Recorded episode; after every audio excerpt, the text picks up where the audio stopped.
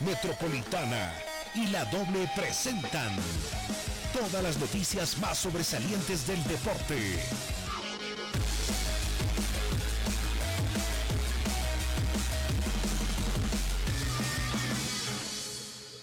El equipo deportivo radio, bienvenidos.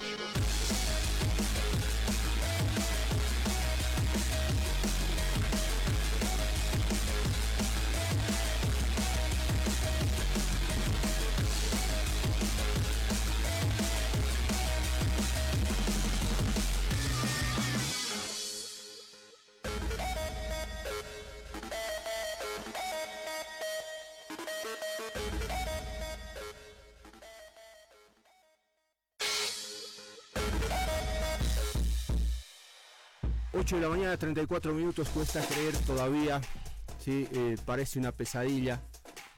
Eh, uno se resiste a, la realidad porque cada que entras a las redes o ves medios, todo, eh, la imagen, las muestras de dolor, de admiración, abundan. Voy a intentar no mirar para fuera de la cancha, porque si miro fuera de la cancha seguramente vamos a coincidir, que fue desordenado, etcétera, etcétera, pero no corresponde.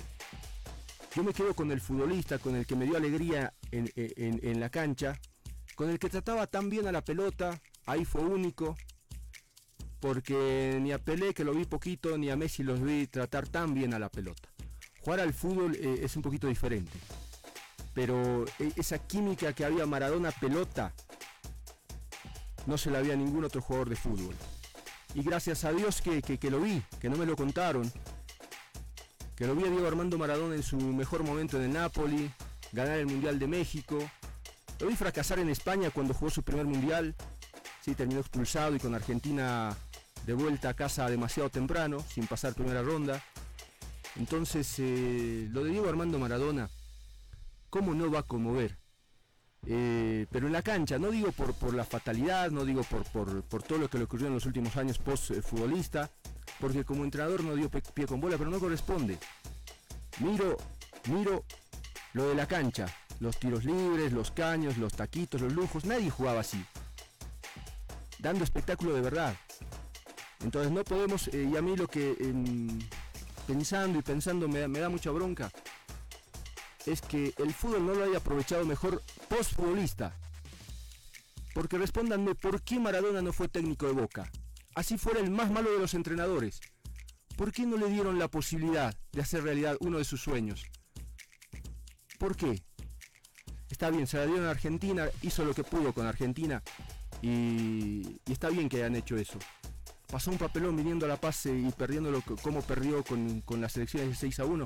Está bien, eh, faltaba mano de entrenador. Pero ¿por qué no le dieron gusto a alguien que le dio tanto en la cancha? Al fútbol mundial, ¿sí? Hola Wilson, ¿cómo te va? Nada bien, ¿no? La verdad que como todo el mundo, todo el mundo futbolero y todo el mundo que tampoco es, futbolero conmovido, ¿no? Por lo que por lo que vive especialmente la República Argentina esta mañana cuando comenzó el velorio en Casa Rosada. Eh, bueno, enseguida voy a abundar. Hola Mónica. ¿Cómo están amigos? Eh, bienvenidos. Sí, es definitivamente un año muy muy triste, ¿no? Donde muchas familias han perdido a, varios seres queridos, queridos por este tema del COVID. Eh, se muere una parte del fútbol. Ayer, 25 de noviembre, cerca del mediodía, eh, la selección del cielo decidió convocar a Diego Armando Maradona. Ah, para que pueda ser. sí, hay varios compañeros que lo están esperando. Bueno y va a debutar a los 60 años. Es, es, es una gran pérdida irreparable definitivamente. Hoy muy temprano, como lo decía Wilson, en la Casa Rosada eh, está iniciando el velorio que está abierto para todo el público y miles, miles, miles de personas prácticamente eh, han dormido toda la noche eh, para para poder estar presente y darle el último adiós a Diego Armando Maradona. Es el segundo deportista de élite de la, de la Argentina que es eh, velado sin ser presidente en la Casa Rosada. La Casa Rosada, para hacer un parangón, es como el Palacio de Gobierno, aquí en La Paz, ¿no? la sede del gobierno nacional. El primero fue Juan Manuel Fangio en la década del 80. Eh, fue una decisión que tomó eh, Juan Menem en su momento y ahora Maradona. Maradona también es velado en, en la Casa de Rosado. A- ambos como si fuesen mandatarios de la República Argentina. Bueno, para que la gente tenga una idea, eh, Fangio fue eh, Cinco veces, multicampeón cinco veces. de Fórmula 1, Sí. ¿no? Entonces a- ahí está. eh, ahora, la- la- eh, ya viendo la actualidad, lo que pasa en Argentina, da bronca que ni siquiera eso puedan ser ordenados los argentinos, ¿no? Porque hubo corridas, hubo policía, hubo heridos, y esto recién, recién arranca. Por lo Sí. menos por respeto, por estado de ánimo, la figura debía ser diferente. Eh, una línea más para Maradona en relación a Bolivia. Eh, Diego vino en la década del 80 con su selección. Diego volvió a venir post fútbol para decir que en la altura sí se puede jugar. Mm. Es más, a esa edad jugó un partido de fútbol. Vino por primera vez con Argentinos Juniors a jugar un amistoso. ¿ya? O sea que son tres veces más o menos que, vi- que vino a La Paz. Vino otra vez a Cochabamba. También. Sí. O sea que vino por lo menos media docena de veces a Bolivia como jugador y como entrenador. Y bueno, eh, a lo que voy es que a Bolivia le dijo sí en un momento difícil Sí. por su relación con el expresidente Evo Morales. Apareció eh, en un momento complicado y lo de Diego sirvió y bastante. Pueden decir lo que quieran, pero Diego dijo, eh, aquí estoy. Entonces, eh, bueno, volviendo al, al, al futbolista nada más, alegría por lo que hizo en la cancha. No todos pueden tratar también a la pelota. Vamos a ir al, primer corte y al volver hablamos con gente que eh, sabe de Diego más que nosotros, que alguna relación, algún contacto en su vida profesional eh, tuvo con el astro argentino. Por lo tanto, eh, gran parte del programa, como, como no puede ser de otra manera y seguramente va a ocurrir durante los próximos días, va a ser con Diego Armando Maradona como tema central. Y Maradona solo dirigió a un jugador boliviano. A uno, nada más. No sé, pero yo creo que sí, ¿no? Aquí, solo- y solo de esa relación con, con Cristaldo. En Mandillú. Sí. Entonces, eh, creo que sí. Podemos cerrar, ¿no? La, la Sí. memoria es frágil. Pero me parece que sí, que estamos más cerca de, de estar en lo correcto que en el error. A la pausa, Dani, y enseguida estamos de vuelta.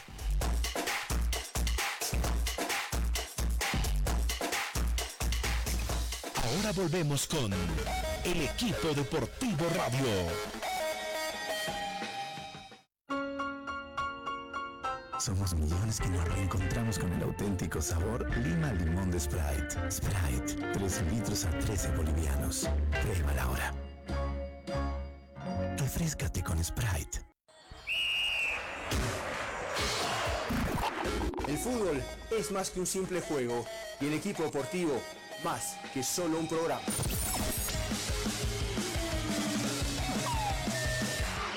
También somos apasionadas por el deporte y se lo contamos aquí, en el equipo deportivo. ¿Qué tal amigos? ¿Cómo están? Bienvenidos el equipo deportivo Radio. Estamos todos los días en la doble y metropolitana. Así que acompáñanos. En dos ediciones, 8.30 y 12 horas, el equipo deportivo radio. Seguimos jugando con el equipo deportivo.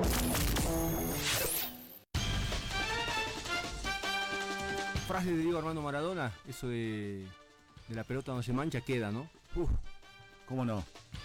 Eh, entre otras, ¿no? Sí, ¿Cuántas ha acuñado Maradona que van a quedar para toda la historia del, del fútbol mundial? Eh, la pelota no se mancha. Luego dijo me cortaron las piernas cuando Me- le sí, dio positivo en el- en Estados. Unidos. Sí. Y hablando de Estados Unidos, antes de ese mundial eh, se generó una posibilidad. Esa de que, de que Diego Armando Maradona juegue en Bolívar. No, hasta donde tengo entendido, estaba todo hecho. Claro, el, el que el, el ideólogo, si vale el término, era el gran Mario Mercado. Iba, iba a ganar mucha plata Maradona, como no podía ser de otra manera. Pero los recursos iban a, iban a venir de sponsors del exterior. Creo que Maradona cada, después de cada partido tenía un avión privado para irse a Buenos Aires. Entrenar poco, pero jugar con la camiseta del Bolívar una Copa Libertadores de América, que no era poco. Eso parece, eh, eh, ese, ese aparentemente era el trato. Y algunos detalles nos lo va a contar eh, el ingeniero Iván Monge. Ingeniero, ¿cómo le va? Buen día. Hola, muy buenos días. Un gusto saludarles y felicitarles por su programa que tiene excelente audiencia en nuestra ciudad. Muchas gracias. Ahora, todo lo que nosotros estamos diciendo, o sea, la posibilidad existía, Maradona por lo menos tuvo referencia de eh, y oferta de venir a Bolivia, se hablaba de un millón de dólares por partido, jugar solo la Copa, algunas ventajas que ya les señalaba Wilson. ¿Cuán real fue todo eso, eh, ingeniero? Eh, bueno, Marco, fue absolutamente real. fue una negociación muy larga. La idea fue implantada por Pato Pastoriza, porque él vio el entusiasmo del director de ese momento, de Mario Mercado y todos los que estábamos con él acompañándolo, porque hay que recordar que un, 80% de directores de, esa época se fue con Guido Loaiza, entonces quedamos tres o cuatro personas con Don Mario, eh, tratando de ver eh, qué se podía hacer para llegar a, lo más alto posible como club, a nivel deportivo, a nivel institucional. Entonces Pato Pastoriza, eh, con esa visión que tenía y esa, y esa cancha dentro del fútbol argentino, sembró la semillita y, don Mario comenzó a indagar un poco más. Eh, la primera, el primer contacto con, Marcos Franchi, que era el abogado de Maradona, fue un contacto muy, muy escueto, eh, con mucha desconfianza de parte de, Marcos Franchi. Y, claro, Mario Mercado no estaba acostumbrado a que de un día a otro le digan, bueno, nos vemos eh, de aquí a, un, un, par de semanas y veremos qué pasa. Y pasaron dos, tres semanas eh, un nuevo contacto donde ya don Mario eh, habló con Maradona y le expuso su criterio, le expuso su idea. Eh, Diego estuvo muy entusiasta y dijo que sí, que le gustaría mucho, que nunca había jugado Copa Libertadores y que era la oportunidad de su vida de jugar Copa Libertadores y si podía ganarla estaría él muy contento. se le explicó el proyecto que se tenía, él sabía que había nueve jugadores de Bolívar en la selección boliviana que estaba jugando el Mundial, sabía que deportivamente había una posibilidad muy grande de poder llegar adelante. Entonces, eh, yo creo que por ese lado eh, eh, hubo una, sinergia muy buena entre las dos partes y las negociaciones bueno, fueron avanzando poco a poco, muy lento, cláusula por cláusula, fijar los montos, la forma de pago, todo fue muy, muy, muy largo, muy tedioso, pero al final, digamos, se vio se, salió humo blanco. Estaba todo acordado, ¿no, eh, ingeniero? Pero ¿fue el doping positivo lo que impidió su llegada? Así es, eh, y el contrato había sido pasado en, limpio. El, eh, hubiese firmado en Estados Unidos. Don Mario tenía previsto un viaje eh, a Estados Unidos que iba a coincidir con el último partido de Bolivia en el Mundial y de paso juntarse con Maradona y con Franchi para firmarlo, aprovechando la gran vitrina que el mundial a nivel, de periodismo. Pero justo el, doping de, Maradona en el partido que, donde, cuando se ve que la enfermera lo saca manillado, eh, fue, fue lapidario, ¿no? Entonces eh, nadie contaba con eso, ni los amigos argentinos contaban con eso, solamente Diego sabía hasta dónde iba a llegar. Y, claro, eso hizo caer toda la negociación porque llegó la suspensión inmediata, eh, Diego no pudo jugar más al fútbol. Bueno, como han visto, digamos, fue una, situación muy, muy, muy, muy penosa para él. ¿Cuánto iba a ganar Maradona, verdad? El millón de dólares por partido, solo la Copa.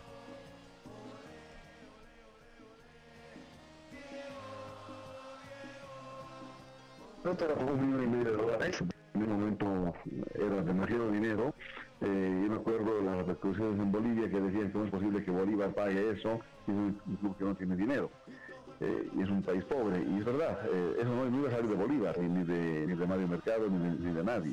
Eso estaba siendo negociado con la televisión, justamente el abogado de Diego estaba a cargo de esas negociaciones, con lo cual todo iba a ser para poder cubrir no solamente el contrato, sino también todos los extras que pedía Diego como dicen, un, viaje en avión privado, eh, otras cinco estrellas, eh, bueno, todo lo que era el entorno, bueno, para él y su gente. Pero todo todo cubría la publicidad. ¿Me dice un millón de dólares por partido? No, no, no, en total, un millón y medio en total por los seis partidos. ¿Y cómo iba a financiar esto eh, Bolívar? Puro contrato de, publicidad y vendiendo derechos de televisión. yo recuerdo que en esos tiempos, por un partido de televisión, eh, por transmitir nos daban 10 mil dólares, 15 mil dólares como, como gran cosa. Y, claro, con Diego la cosa era diferente. Eh, ya un partido podían darnos fácilmente 500 mil dólares, los cuales 250 mil iban a ser para pagar a Diego ese partido y los otros 250 mil eran para Bolívar. Esa para Bolívar era un gran negocio, un gran negocio. Bueno, fue una historia hermosa, lástima que se truncó. No, imagínense Maradona con la camiseta del Bolívar y hasta por ahí siendo campeón de la Copa Libertadores de América. Claro, eh, yo creo que llegábamos fácil a ser campeones. Había sido un, impacto muy grande. Como decíamos, teníamos la base de la selección boliviana, un equipo muy, muy, muy bueno. Pero, al final, eh, como faltaba la, la, diferencia, faltaba la calidad que hacía falta para, para ser campeones, Diego podía haber hecho esa, esa diferencia. Y claro, el sueño se truncó, eh, no se pudo avanzar más. Y, después vino ya cambio de generación, los equipos bolivianos en vez de mejorar han ido decayendo, ya no hay jugadores de ese nivel. Entonces, como soñar con una Copa Libertadores eh, a estas alturas es muy difícil. Cuando, teníamos la capacidad de hacerlo, no pudimos. ¿Solo Mario Mercado hablaba con Maradona o si habló en algún momento? No, solamente hablaba Mario Mercado con el abogado y, como, una vez con Maradona y también Pato Pastoriza que estaba eh, eh, tratando de gestionar todos los todo, todo el entorno y nosotros los eh, estábamos con Don Mario que éramos Walter Zuleta, Jorge Tural Río acompañábamos a Don Mario tomábamos nota nos ocurría alguna idea le pasábamos un papelito por escrito para que él lo pueda lo pueda leer, negociar pero bueno, nuestra participación fue más de testigos privilegiados. Ingeniero, un abrazo, gracias por eh, recordarnos, recordarnos, detalles de lo que pudo haber sido eh, algo de verdad eh, que explotaba, que cambiaba la, vida del Bolívar inclusive. Lástima que, que, no se pudo dar, pero bueno, queríamos saber esos detalles, que alguna referencia había, que la sentíamos, pero que no la teníamos tan clara como ahora. Un abrazo, muchas gracias. Gracias Marco, gracias a todos ustedes y un abrazo.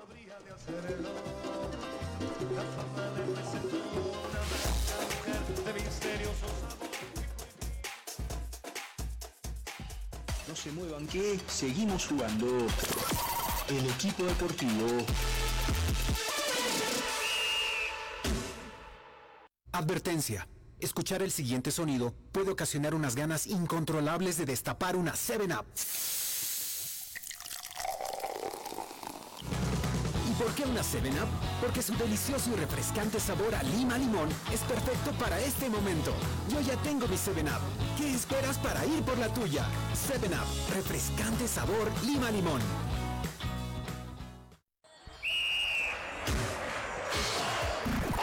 El fútbol es más que un simple juego y el equipo deportivo más que solo un programa.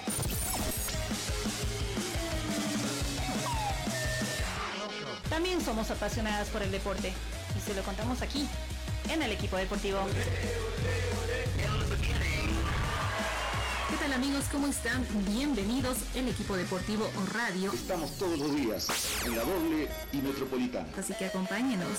En dos ediciones, 8.30 y 12 horas, el equipo deportivo radio.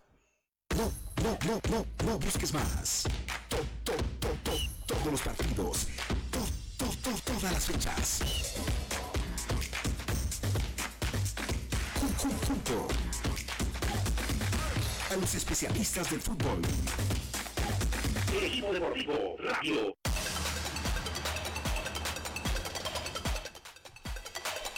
Ocho minutos nos separan de las 9 de la mañana, llegan algunos mensajes. Javier Cusi desde Brasil dice, buen día. Eh, saludos desde Sao Paulo. Eh, Johnny Blanco, a los que nos gustan los trapos, amamos el fútbol, gran parte del planeta sentirá y dará su adiós al más grande de todos, al único 10, el crack, el pibe de oro, el pelusa, el artista que pintaba la cancha con la pelota, político. Te queremos, Diego, siempre en nuestro corazón. Gracias a la vida que pude verte jugar. Digo lo mismo. Gracias a, Dios que lo pudimos ver jugar. Porque eso queda. Eh, no pude ver el partido Bolívar porque está en programa. Sí, lo reconozco, no veo, eh, no vi el partido Bolívar. El, el resultado eh, te habla de un margen muy cortito.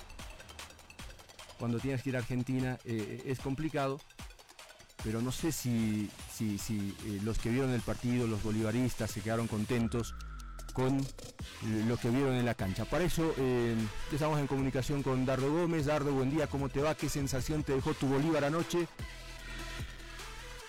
Marco querido, ¿cómo estás? Buenos días. A través tuyo, un saludo grande a toda la gente que nos está siguiendo.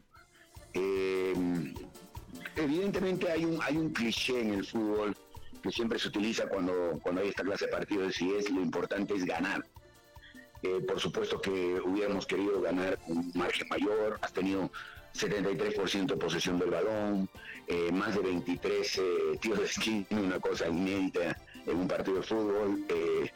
25 remates o llegadas al, arco, en fin, y, esto habla de que no hemos podido afinar hasta ahora la puntería, no hemos concluido eh, como se debe. Y esto en los, en los campeonatos internacionales, en los partidos de 180 minutos, es, vital, es importante. Y sobre todo ahora, ¿no? Cuando hay que analizar el contexto en el que nos vamos a mover de aquí para adelante desde el día de ayer, miércoles, hasta el próximo domingo, vamos a jugar una seguidilla de seis partidos en 11 días. Te da algo así que de 1.8 días eh, jugando fútbol y evidentemente con una rotación que va a tener que explicar eh, el profe Walter con, el profesor Vladimir. Y, la sensación, te digo, encontrada de la felicidad de ganar que que es importante tener la victoria e ir con, por lo menos con, este tema a tu favor a, la Argentina, a jugar en la Fortaleza la siguiente semana. Y de ahí habrá que trabajar mucho en cómo va a ser el planteamiento Walter, cómo quiere ver al equipo el próximo, el próximo miércoles, para que puedas hacer daño, pudieras hacer el gol que ellos nos hicieron, que vale, que vale oro, y, por supuesto sacar un resultado que te permita, que ya lo hemos hecho en la Argentina, que ya lo hemos hecho ante la NUS, y te permita soñar con un paso a los cuartos de final. Dardo, em, viendo ayer eh, el, partido, bueno, yo estuve presente, es verdad, eh, dominio, dominó prácticamente casi todo el encuentro, pero se nota la falta de efectividad, ¿no? Em, se espera que esto se cambie cuando el próximo año ya pueda jugar eh, en Granel y también en la defensa, ¿no? En la defensa se ve una, una, línea defensiva un poco lenta. Em, si se va a reforzar esa, esa línea, se vio un Álvaro Rey incluso frustrado por el rendimiento al punto de que, de que dañó la casamata eh, de la academia. Son varios aspectos, querida Mónica, son varios aspectos que evidentemente se está trabajando, hace un trabajo eh, serio y responsable en esa área, Javier. No puedes obtener resultados en, un trabajo que se viene planificando recién hace un par de meses con él en la academia, donde quiere darle obviamente un cambio, un giro. Para eso han sido las llegadas de, Álvaro, de Anderson, de, de Granel, de Alex Obviamente esto va también a nutrirse de una serie de, incorporaciones eh, nuevas, eh, Menacho en lo nacional y, algunos otros jugadores seguramente que ahora se están trabajando, las renovaciones de quienes se quedarán en, la academia y, obviamente el recambio con quienes no, lo harán. Eh, evidentemente esto se tiene que llevar hasta, creo que se ha comenzado con nunca, con tiempo, Generalmente el armado de los equipos lo hemos iniciado cuando se ha determinado paralelamente la contratación de algún nuevo DT. Este es un trabajo que eh, lo tiene ya bastante avanzado eh, Javier. Lo, de, lo del equipo en sí, me parece que agarra el equipo un momento psicológico bastante difícil, Walter, le da la vuelta, porque hay una otra actitud, tú lo ves. Recuerdo que hablamos con ustedes en la previa eh, del debut de, de Walter y Marco me decía la pregunta me decía, eso no parecería, no suena muy profesional que, el equipo pudiera cambiar el chip eh, o la actitud y por qué no la, no la tuvo con, el técnico que salía, ¿no? Evidentemente eh, eh, esto se da en el fútbol, creo que le, le trae nuevos bríos, le trae otra actitud, renueva un poco el tema del vestuario, que eso es muy importante, creo que quizás había había algún tema interno que ya no estaba funcionando, no que andara mal. Y esto eh, Walter lo ha conocido de, dentro, es eh, el, ídolo, el crack, el último de los capitanes eh, históricos que venía dentro de la academia, ha estado en la parte del cuerpo técnico al lado del profe Beñán. Entonces ha sido mucho más fácil amalgamar ciertos aspectos, trabajarlos yo ayer tuve la oportunidad, de, Walter me invitó a que me quede en la charla técnica y la verdad que es, eh, es motivante el apasionamiento con el que Walter les muestra lo que quiere hacer. Lo vi, lo vi trabajando a detalle, cortando jugadas de todo tipo, desde los tiros de esquina, desde cómo quería eh, que se haga un tiro libre. vieron esta, esa jugada de, de Marco. Mucha gente cree que es una improvisación de cuando el, el, jugador, el defensor se, se, va al palo, pero estas cosas se trabajan en la semana, se trabajan en la semana y obviamente tienes que, eh, tiene que darse el momento en el partido para que pudiese concluir eh, de feliz manera. Pudo haberse dado, hubiera sido un golazo. Y creo que este tema de la finalización es algo que estamos haciendo así como, como las flaquezas dentro de la defensa, eh, dentro de todo lo que ha sido la reanudación de la, de la Copa Libertadores en principio y ahora de la, de la Sudamericana. Es un trabajo que tenemos que hacer. Eh, eh, la línea defensiva no ha estado rindiendo como, me imagino que quería Vivas y hoy lo quiere Walter. Y las finalizaciones preocupan porque obviamente en estos campeonatos que no hay mucho margen, tienes que hacer los goles que se te presentan porque de lo contrario te pasa lo que nos pasó. Habíamos llegado hasta el minuto que hace el anuncio el gol con una sola llegada, nosotros ya llevábamos 14 corners al otro lado y jugadas sin finalizar es importante trabajar en ello, pero de cara al 2021 estoy seguro que, vamos a tener otra imagen, querida Marca. Dardo, en el, ya se viene el reinicio de la apertura. Bolívar es el más perjudicado porque no va a poder contar con sus refuerzos. Es algo que se discutió en la reunión, lamentablemente no se consiguió. Algo que se estipulaba desde, desde FIFA, o tuvimos contacto también con gente de FIFA, de Conmebol, para consultar. El tema es que cuando se trata de la elaboración de la reglamentación de tu campeonato, ambas entidades matrices dejan que en lo local las federaciones sean las que puedan ver eh, cómo quieren llevar adelante su campeonato. Y esto sucede porque es un año atípico, un año con COVID, un año donde eh, se ha tenido una paralización de más de ocho meses en el caso boliviano del campeonato y por supuesto tuviste la apertura de la segunda ventana dentro de los plazos fijados y eh, lo que nosotros entendíamos era que si no estás jugando el campeonato y vas a reiniciar el mismo y has tenido la oportunidad de realizar como se debe además legalmente la inscripción de, y habilitación de estos jugadores que están jugando Copa Internacional, cosa que si tú no los tienes habilitados en tu campeonato local no pueden. Ahí está Alex Granel. Alex no ha podido ser habilitado en lo local dentro de la ventana, por lo tanto no puede jugar en lo internacional. Y ha sido lamentable porque nosotros tenemos cuatro jugadores, ahí está Anderson, Rey, Akin, está Cataldi, y son cuatro jugadores menos porque también hay jugadores que se fueron que disminuyen obviamente el, tamaño de la lista. Vamos a tener una serie de recambios, muchos jugadores eh, juveniles eh, seguramente jugando, algunos debutando y otros que ya lo han hecho para poder cumplir con los partidos. Tienes eh, esta noche nos vamos para jugar con Oriente mañana. Retornamos el sábado temprano. Estamos viendo y analizando la manera en que llegaremos a, al partido con Palmaflor, no sé si habrá un charter o cómo lo haremos, porque ya el equipo en horas de la mañana del martes tiene que estar trasladándose a la Argentina y luego retornar para enfrentar inmediatamente a San José y el fin de semana a Royal París. Es decir, es, es maratónico y deberíamos haber podido tener a todos eh, a la orden del profesor. No hay excusas, así se ha dado, eh, va a ser así el campeonato y esperemos que se pueda culminar de la mejor manera y con la menor cantidad de, lesiones en lo físico a los jugadores, porque esto va a ser un trajín terrible. Dardo, el martes juegan con Municipal Vinto, ¿verdad?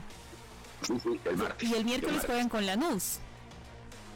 Así es, y el martes mientras tenga que trasladarse un equipo a jugar, el otro estará yendo a la Argentina, porque tú tienes la obligación de estar mínimo 24 horas antes en el lugar. Entonces tienes que cumplir con la reglamentación también con Mebol, por lo tanto mm, la cantidad de jugadores o los jugadores que se trasladen no podrán precisamente eh, alternar en, el partido ante Municipal Vinto. está así configurado, tomando en cuenta que Bolívar y, y Wilterman tienen sus partidos. En el caso de, del jugador lo juega de local. Eh, seguramente hay una flexibilidad para moverse. A nosotros nos tocó jugar de locales primero y ahora de visita, así que bueno, hay que cumplir con, el calendario como, como, se ha establecido. ¿Cómo se, va, ¿Cómo se va a repartir? ¿Cómo se va a dividir el cuerpo técnico? Ahí estamos.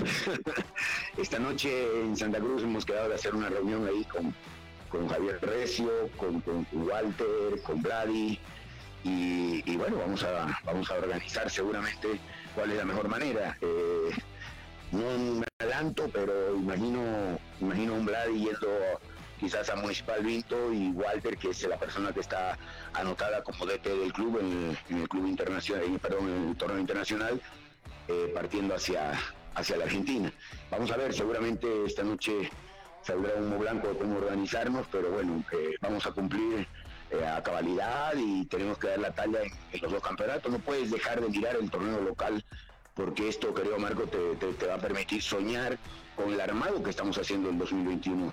No, no ha venido, nos ha hecho un esfuerzo con los jugadores que han llegado, con los que pretendemos que lleguen, con la llegada de Alex Granel, eh, para llegar a un 2021 y disputar un torneo como queremos de Copa Libertadores.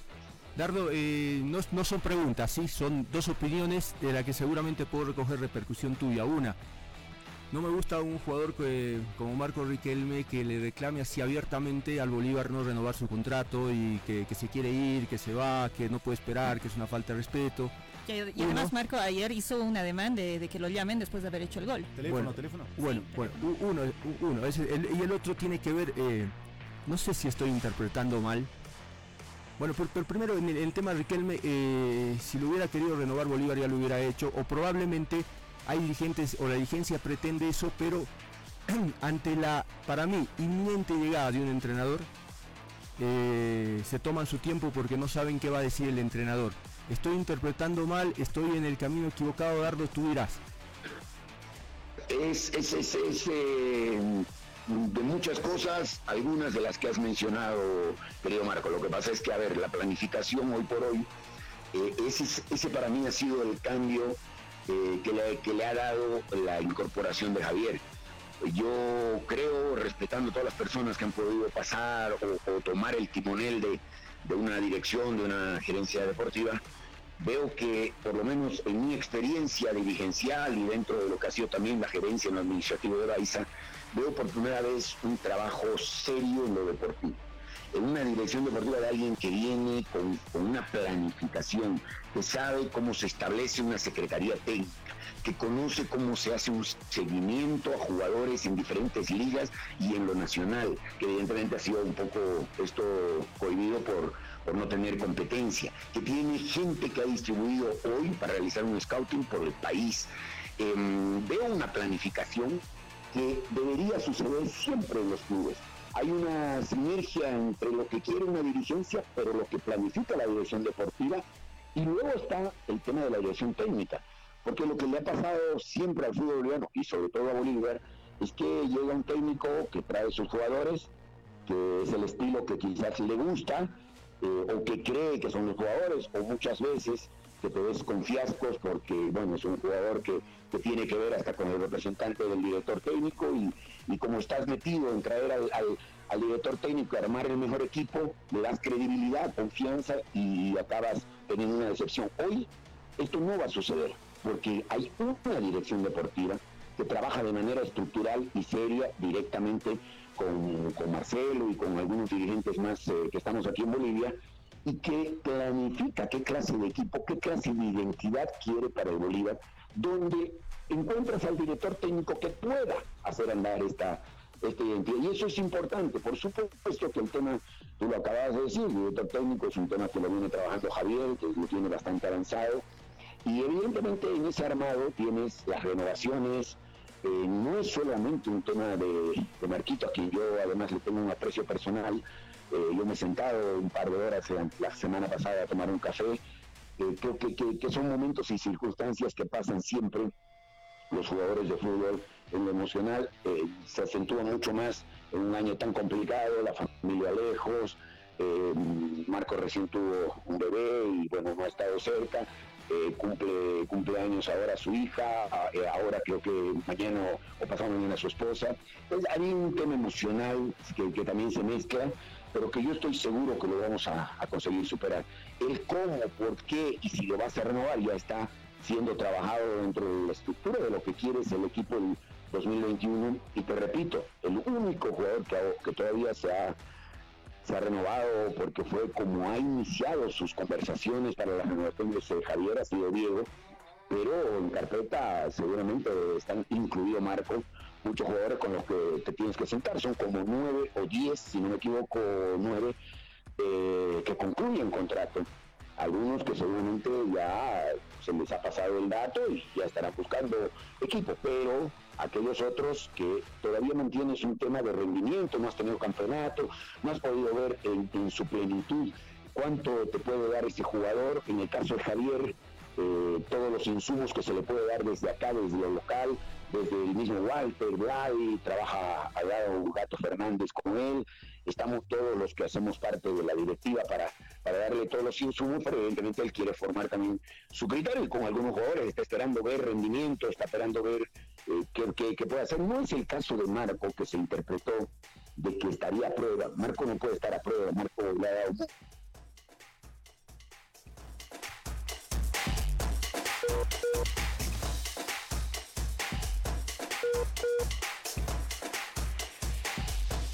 su, contrato una semana antes. Nos ha pasado muchas veces con varios jugadores y creo que lo que lo que le ha hecho daño al, tema este de Marco ha sido la mediatización.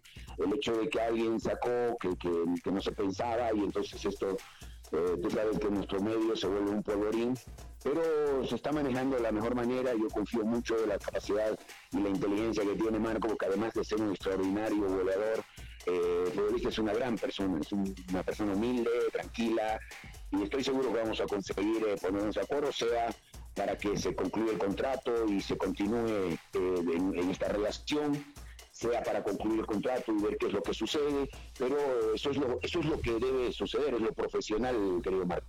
Dardo, eh, Dardo, yo entiendo que ustedes tienen todo planificado para ver el plantel que quieren para el próximo año, pero tengo entendido que, por ejemplo, se, está, eh, se ha renovado con Pedro Azogue, pero no se ha hablado con Cristian Machado para renovar, que ha tenido un mejor rendimiento.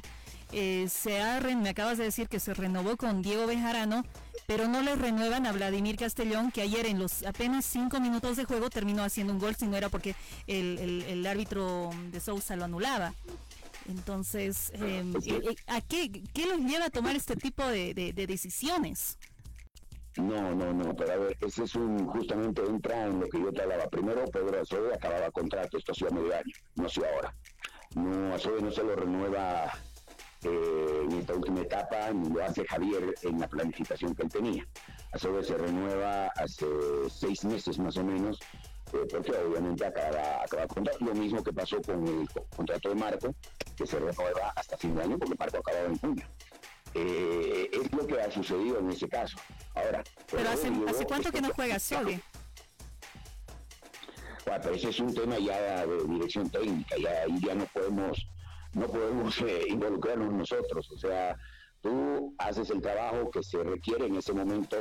Eh, había un requerimiento también de profe Vivas, porque iba a contar con él, le gustaba mucho y yo creo que es una oportunidad para que Pedro se muestre, eh, y muestre por qué la valía y por qué estar en el Club Liga. Pero esos son temas, yo no los voy a analizar porque son temas individuales, de rendimiento. Eh, sucede cuando trajimos a Ronnie Fernández, todo el mundo se puso en contra de Beñat porque había hecho un gol en un año y el jugador te cambió la cara. O sea, sucede mucho con el futbolista. A veces está en un momento de bajada y luego te tapa la boca eh, con los partidos que realiza. Yo no, no, voy a analizar el, rendimiento, lo que sí es el proceso, el que tú hablabas. Y el proceso ha sido así y obviamente ahora eh, seguramente el trabajo este que hablabas de renovaciones comenzará a tener eh, sus frutos ya con las conversaciones que tenga Javier y su departamento deportivo con los jugadores que han encontrado en, el Bolívar que enfocas el 21, en el rendimiento varios aristas que se tienen que analizar, que se tiene que renovar. Yo personalmente soy un fan de, de, de Vladi, de, de, Machadito, Ayer Machado para mí se comió la cancha, corrió por todo lado, fueron los puntos altos con, con Saavedra, como siempre, pero ya pedir que haya un partido bueno de derby eh, ya se raya en, algo que es normal. lo vi un punto alto también, por lo menos en, mi gusto a, a, Bejarano. Sé que hay algunos puntos que, todavía falta, faltan en algunas líneas. En fin, creo que esto es así, es en, el fútbol. Espero que en los casos que tú has mencionado, de, Cumbia, Castellón y de, Machadito, se pueda, se pueda acordar algo, algo positivo de acuerdo al trabajo que realice en este, en este aspecto la, la gerencia deportiva. Dardo, muchísimas gracias, que esté bien, un abrazo, que, el viaje sea bueno, que puedan lograr su objetivo de pasar a la próxima fase Muchísimas gracias, Marco querido, Mónica. Eh, un abrazo grande para ustedes, para la afición que nos escucha. Dios mediante eh, que se haga realidad esas, esas palabras, esos deseos que dio Marco, que podamos hacer un partido a la talla. Eh, somos un equipo copero, creo que podemos ir a pelear en Argentina esa clasificación. Me va a permitir tener dos partidos más a los que van a disputar, pero bueno, ya ahí nos, nos arreglaremos. Lo más importante estaría estar, perdón, en cuartos de final, eh, estar entre los ocho más importantes en Copa Sudamericana, eh, es donde deberíamos eh, intentar estar para seguir avanzando el siguiente año. Les mando un abrazo grande y muchísimas gracias. Bendiciones.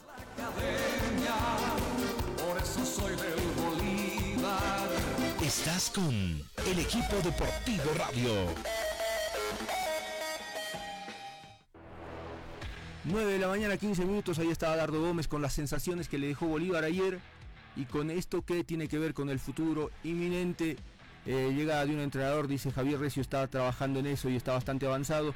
Yo te diría que el técnico del Bolívar está mirando todos los partidos de la Copa. Ah, seguro. Eh, está tomando a detalle y, si no se, se, renueva con esos jugadores es porque no hay la luz verde del entrenador, más allá de que digan que el manejo es diferente, que haber un responsable, un director deportivo. Y, sí, pero eh, si no hay coordinación con el próximo entrenador, eh, puede haber un, lío mayor y se puede, de entrada, se puede trastocar una relación y, eso no es bueno. Por lo tanto, estoy seguro que Recio con el nuevo entrenador hablan cada día y miran todos juntos, sí, juntos a la distancia, ¿se entiende? Por, lo que por, lo que nos dio a entender Dardo fue que el rendimiento, no solamente ese factor, es, es lo único que pesa para, para poder renovarle a un jugador.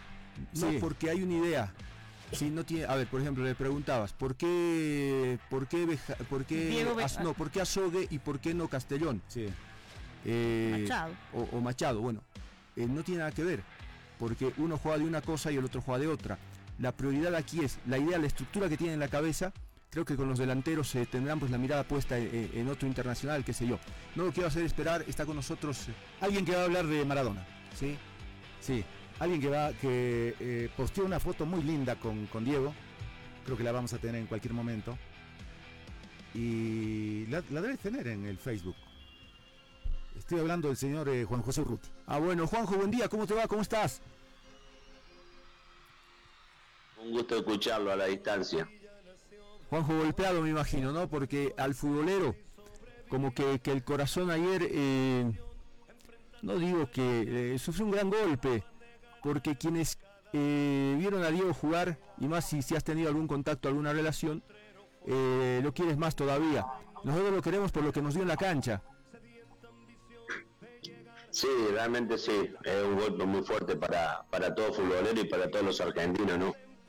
Porque yo creo que hubo un antes y un después ante Maradona, ante jugar la selección argentina y era la selección argentina. Ah, cuando tocó jugar a Maradona era la selección de Maradona y de todos los argentinos. Creo que él no hizo eh, conocer en el mundo. En el mundo lo hizo conocer. Eh, vos ibas a cualquier parte, lo primero que te preguntaban era por Maradona. Eh, yo tuve la suerte de, verlo tres veces, compartir cosas muy lindas con él. En una cancha, sí, en contra. Eso fue en el año 84, la foto que tú tienes ahí fue en el Naucán después su famosa lesión que, le hizo el vasco Boicochea, que le quiebra el tobillo. Vuelve, el flaco Menotti del técnico y lo toca jugar la anteúltima fecha, a, fines de, abril, principio de mayo, con el Barcelona, donde estaba Maradona y estaba Johan, yo, eh, Schuster, Werner Schuster, los dos extranjeros. Y tenía un equipo bárbaro de Barcelona, y bueno, jugamos ese día, y pero yo ya lo había visto en el 83, cuando nosotros vinimos con la Sub-23, que íbamos a jugar el campeonato de Toulon en Francia, que recién Bilardo había agarrado la selección hacía menos de un año, se presentó ahí en el hotel que nosotros estábamos, porque fuimos a jugar dos partidos amistosos en, en España, y se presentó como uno más. La humildad que tenía esa persona era, era realmente digno de admirar, por lo que era, lo que era políticamente y lo que era como persona. Y después tuve la suerte de que gracias a él pude salir yo de España, porque yo cuando me venden a, al Valencia de España, yo estaba bajo bandera, entonces yo tenía que recibir mi documento firmado por el ejército que me daban de alta, ya te mandan ahí en, en la libreta de enrolamiento, el DNI, y automáticamente llegó al consulado argentino, tuve que ir, bueno, me, me acompañó Pile, que es el representante de él, y en 10 minutos me hicieron el pasaporte argentino, y de ahí salimos con, con Pile, fuimos a la casa de Diego y compartí un asado con, con sus padres y con él, así que hablamos muchas cosas, y ya te digo, lo enfrenté una sola vez adentro del campo de juego porque el otro año él se va al Napoli de, Italia. Está linda la foto. Está, está muy linda la foto ahí. Jovencito, estamos los dos. Yo por lo menos tenía más pelo allá acá, ahora ya. Y Diego también tiene unos rulos barros, se conocía por eso, pero eh, verlo jugar o, o, verlo demostrar dentro de una cancha lo que era, lo que hacía con la pelota era, era un lujo, era un lujo, la verdad hacía cosas increíbles increíble porque había cosas que uno no podía creer que se podía hacer con una pelota o lo, que le tiraras, una, una pelota de, tenis, lo que vos le tiraras, se ponía a hacer jueguito, era una, era una cosa impresionante. Y bueno, hoy sentimos un dolor muy grande todos los argentinos, como todos los futboleros o toda la gente del mundo, porque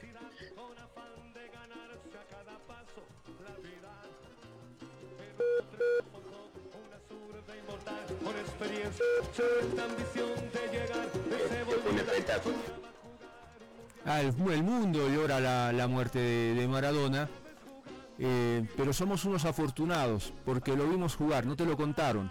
Y más vos con esa foto, vos que has compartido con él eh, alguna charla, algún momento, eh, lo único que queda es recordarlo así, con, con lo mejor que nos dejó. No hay otra.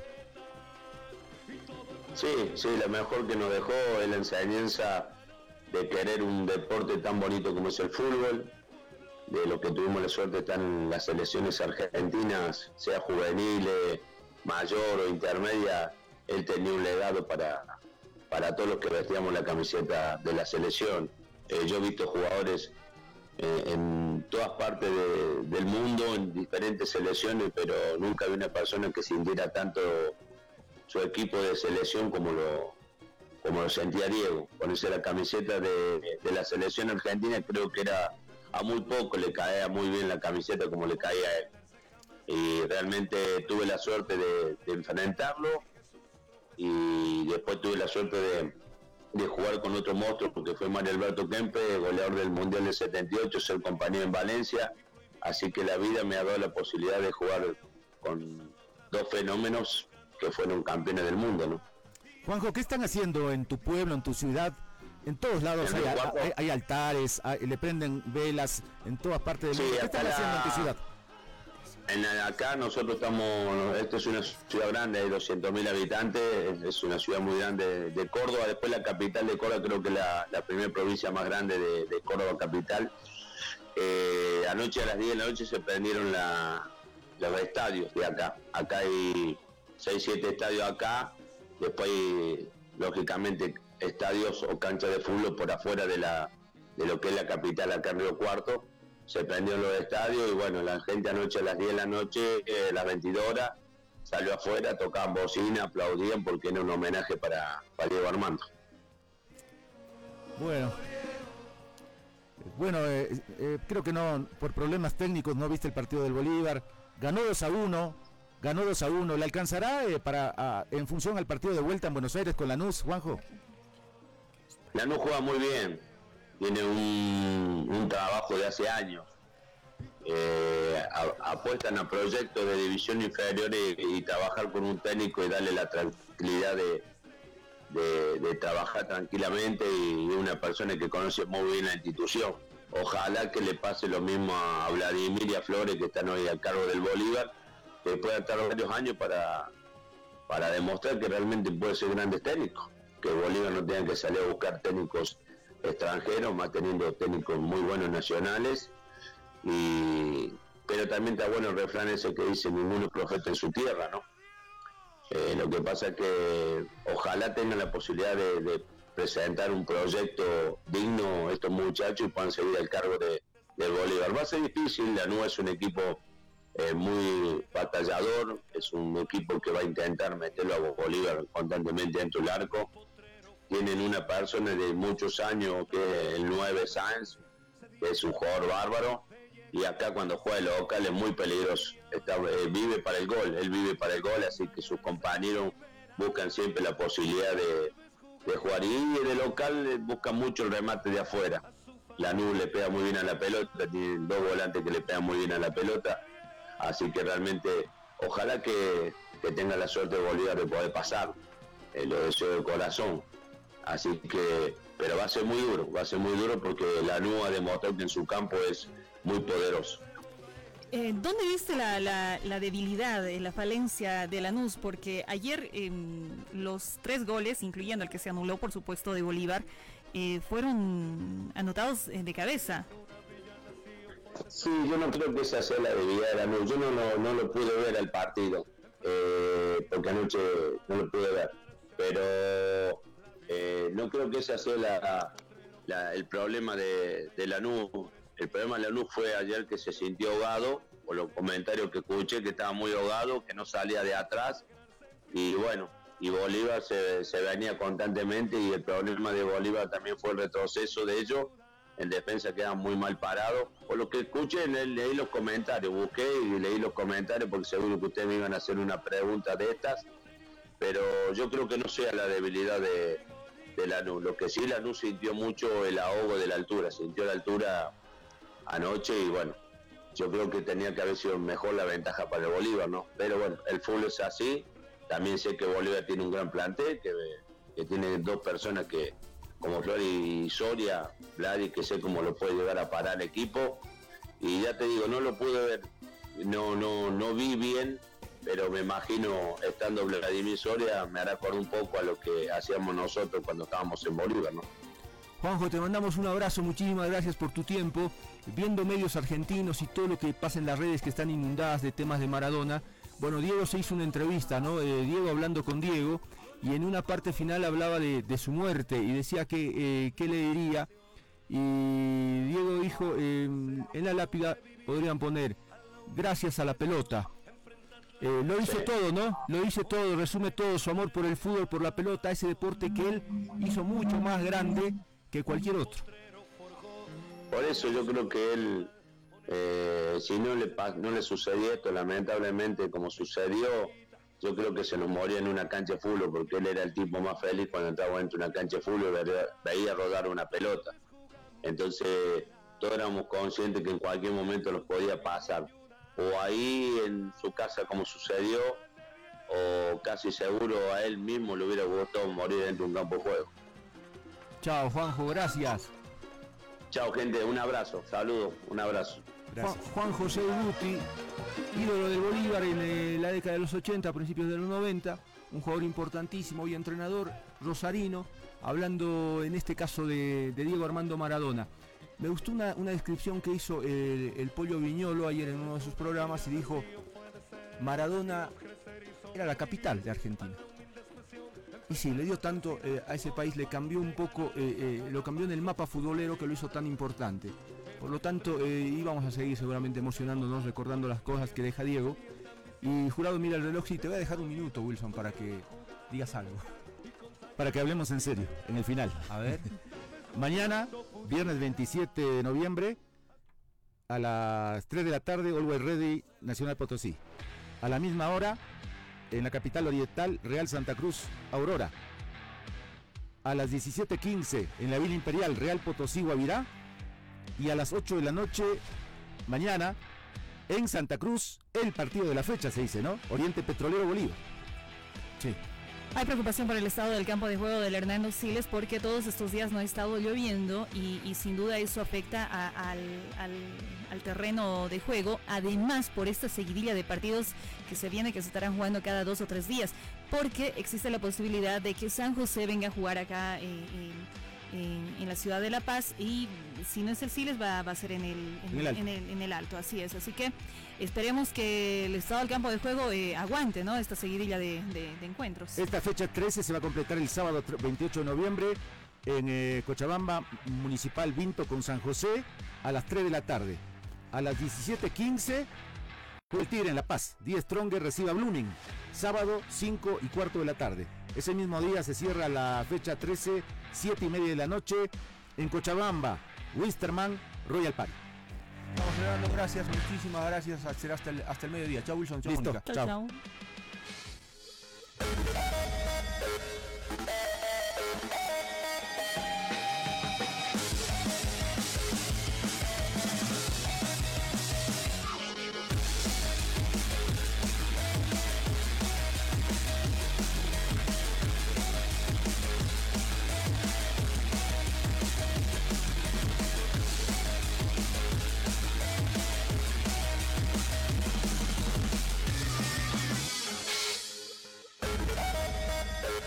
Metropolitana y la doble presentaron